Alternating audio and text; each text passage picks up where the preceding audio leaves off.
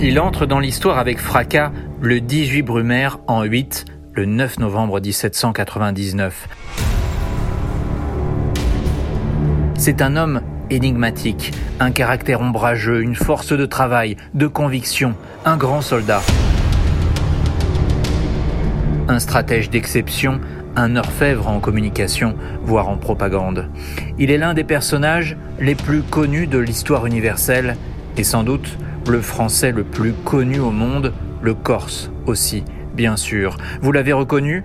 Bienvenue dans le souffle de l'histoire, dans cette nouvelle série consacrée à Napoléon. Ouvrez vos oreilles, écoutez, c'est le souffle de l'histoire.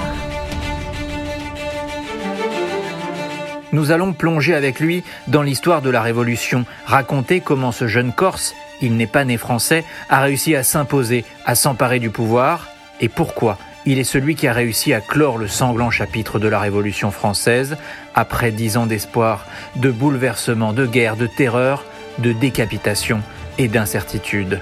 Pourquoi lui? Comment devient-on Napoléon? Comment a-t-il acquis une telle puissance?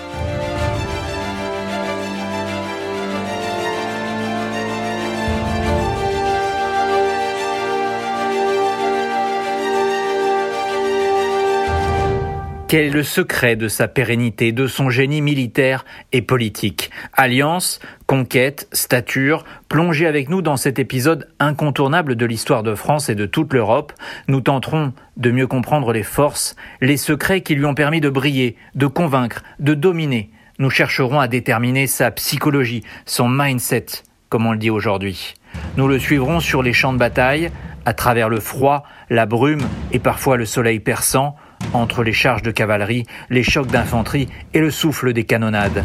Nous l'accompagnerons jusqu'à Sainte-Hélène, le porterons jusqu'à son tombeau aux Invalides où il repose, avant de nous interroger sur son héritage.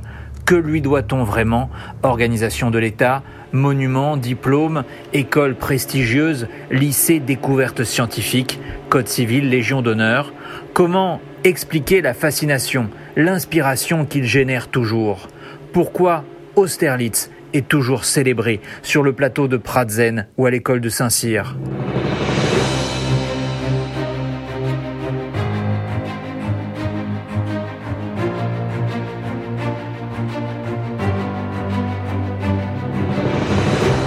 Pourquoi autant de grognards modernes, de reconstitueurs se réunissent autour d'un feu dans des tentes d'époque pour entourer le chef à qui, dit-on, la chance souriait si souvent Pourquoi Napoléon parce que, comme l'écrit Thierry Lenz dans son ouvrage Pour Napoléon paru aux éditions Perrin, n'en déplaise à ceux qui se sont constitués en équipe de la hargne, de la rogne et de la grogne, Napoléon est en nous. Le souffle de l'histoire, Romain Clément, Armel Joubert des Ouches. Soyez les bienvenus dans cette nouvelle saison du souffle de l'histoire.